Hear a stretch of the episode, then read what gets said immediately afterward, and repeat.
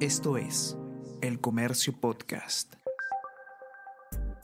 Buenos días, soy Gladys Pereira, periodista del Comercio, y estas son las noticias más importantes de hoy, jueves 7 de octubre.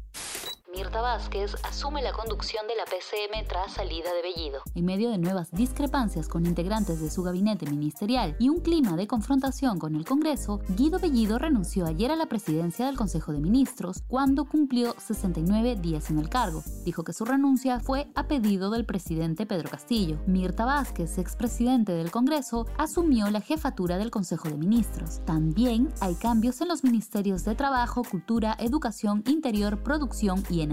Cinco mujeres son parte del nuevo equipo. El nuevo ministro del Interior, Luis Roberto Barrenzuela Vite, se presentó como abogado de Perú Libre en investigación fiscal dictan prisión preventiva para miembros de los dinámicos del centro. Cinco integrantes de la presunta organización criminal Los Dinámicos del Centro, que según el Ministerio Público sería encabezada por Vladimir Cerrón, deberán cumplir 36 meses de prisión preventiva por orden del Poder Judicial. Uno de ellos es Arturo Cárdenas Tobar, secretario de organización del Partido de Gobierno Perú Libre y hombre cercano a Cerrón. De acuerdo con la Fiscalía, se ubica en el segundo nivel de la supuesta red cuestionan obra ejecutada en la Costa Verde. La Municipalidad de Lima entregó el nuevo malecón Castañola en el distrito de Magdalena, obra que costó 7 millones de soles y según la comuna busca darle estabilidad al acantilado a través de un sistema de andenes. Urbanistas lo califican de antiestético e inseguro por solo tener un acceso dólar rompe histórico en menos de una semana. El tipo de cambio se ubicó ayer miércoles en 4 soles con 138 céntimos, cotización que se registró al cierre de la sesión cambiaria y antes de conocerse los cambios en el gabinete. Se trata de un nuevo hito histórico para la divisa tras superar el valor alcanzado hace menos de una semana, el pasado 30 de septiembre, con 4 soles con 133 céntimos.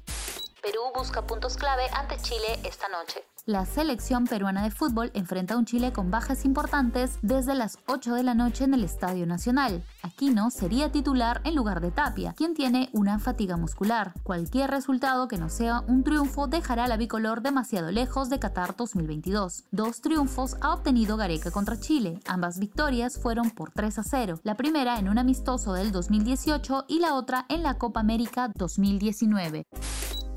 No te pierdas el día de hoy a las 11 de la mañana por Facebook de El Comercio la transmisión del evento Educar para Transformar, formación docente en Cajamarca. Este evento es auspiciado por Fundación Telefónica Movistar. El Comercio Podcast.